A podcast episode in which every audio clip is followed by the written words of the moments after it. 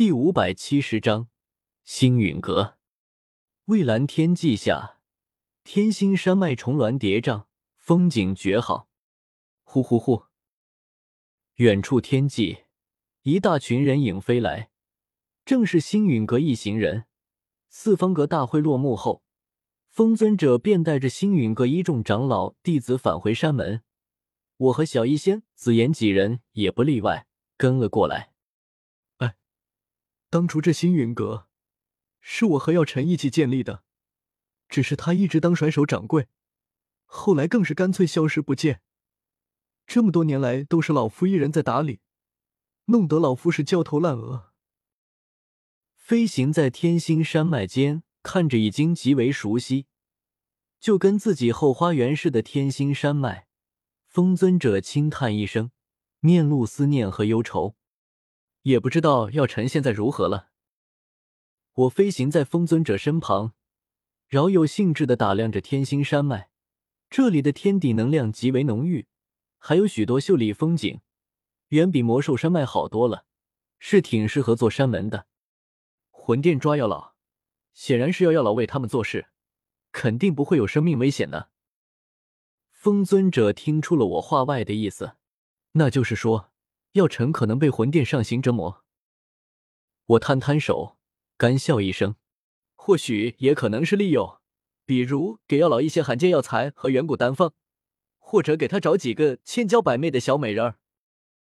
此话一出，穆青鸾和小医仙瞬间一头黑线。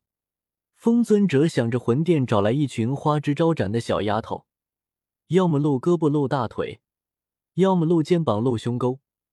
围着药尘那老家伙一阵发嗲，顿时忍不住一阵发笑，狠狠扯下一根胡须，下巴一阵刺痛，才忍住笑。调皮，纳兰叶，你太调皮了，怎么能这么说药尘那家伙？他可可，药尘一向不喜魂殿那群鬼鬼祟祟的家伙，怎么可能接受他们的好处？休要胡说！我点点头，和风尊者还不太熟，不敢多打趣药老。怕惹恼这疯老头，当即正色道：“药老刚正不阿，生平所愿，是愿那世间无人病，是愿那架上药生尘，岂会被美色所诱惑？岂会与魂殿之人沆瀣一气？”风尊者捋了捋胡须，深以为然：“愿那世间无人病，愿那架上药生尘。你连这个都知道，看来是真和药尘打过交道。这是自然。”我和萧炎的关系可好了？我咧嘴一笑，心中却骂开了：这老家伙竟然还在怀疑我！我可是抱着一颗赤诚之心来的，也太伤人感情了。一行人继续向前飞去，来到天星山脉深处，一座看似寻常的广袤森林上空，风尊者等人停下了脚步。小医仙四下望去，却是一愣。只见这里没有任何建筑物，完全是一处纯天然的山峰，不由疑惑的看向我。紫妍察觉到什么不对劲，眼瞳中闪过一道金芒，朝前方看向，顿时发现了问题所在。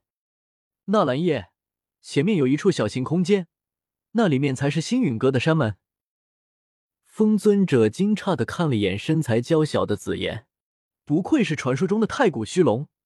天生精通空间之力，虽然才这么点大，却是瞒不住你。紫妍顿时怒了，他最讨厌别人说他小，磨着牙齿恨不得冲上去给风尊者两拳。你才这么点大呢，争论年龄，你未必有我大。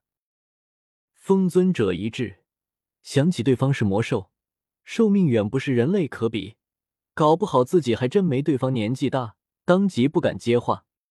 他有些尴尬的从那戒中取出一枚古玉，悬浮在身前，一缕奇异星芒从中弥漫而出，星芒扩大，前方的虚空顿时扭曲起来，形成了一道四四方方的空间之门。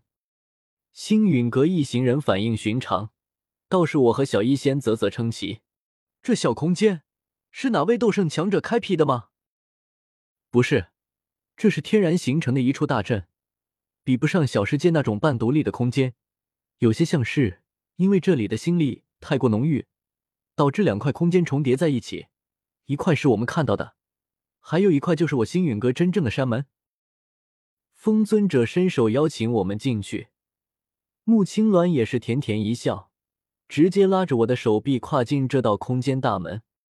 我眼前顿时一花，斗转星移间，原本那处一望无际的林海不见了踪影，出现在眼前的是一座巨大山峰，山脚下是一片翠绿山林，山上有许多建筑物，山顶则已经矗立进白色云端，云下有一群白鹤盘旋飞舞，一片世外桃源景象。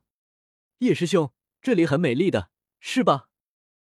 穆青鸾指着那座巨大山峰，很得意的说道：“这里没有小世界大，面积方圆不足百里，只相当于一座大城，可景色却是极美，天地能量也比外界浓郁，是一处极佳的修炼之地。”忽然，远处十余只白鹤飞了过来，这些白鹤体型巨大，背上人影错落，领头的是一名星陨阁男弟子，拱手说道。孔方见过阁主，见过诸位长老。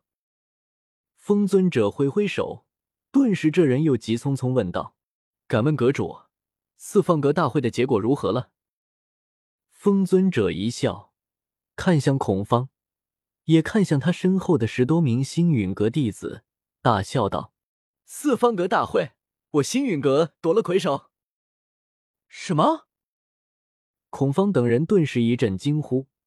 接着便是满脸喜悦，带去了天星城的星陨阁弟子提醒后，这些人才发现穆青鸾，青鸾师姐竟然回来了！不愧是青鸾师姐，一回来就为我星陨阁拿下魁首。是啊，要不是青鸾师姐回来，这次四方阁大会，我们星陨阁怕是要垫底了。孔方满脸笑意的看来，却陡然看见穆青鸾搂着我的手臂。指点着远处那座山峰，与我谈笑风生着。他面色骤然冷了下来。风尊者和几个星陨阁长老在前，向那座山峰飞去。我们一群人跟在后面。孔方紧盯着我的后背，咬牙问道：“这人是谁？”据说，是阁主的一位好友的弟子的小舅子，是青鸾师姐带回来星陨阁做客的好友。有去过天星城的星陨阁弟子回道。孔方却是不信，有牵着手说话的好友，而且看穆青鸾那一副小鸟依人的模样，以前可从没见她露出过。区区一个外人，也敢在我星陨阁放肆，真是该死！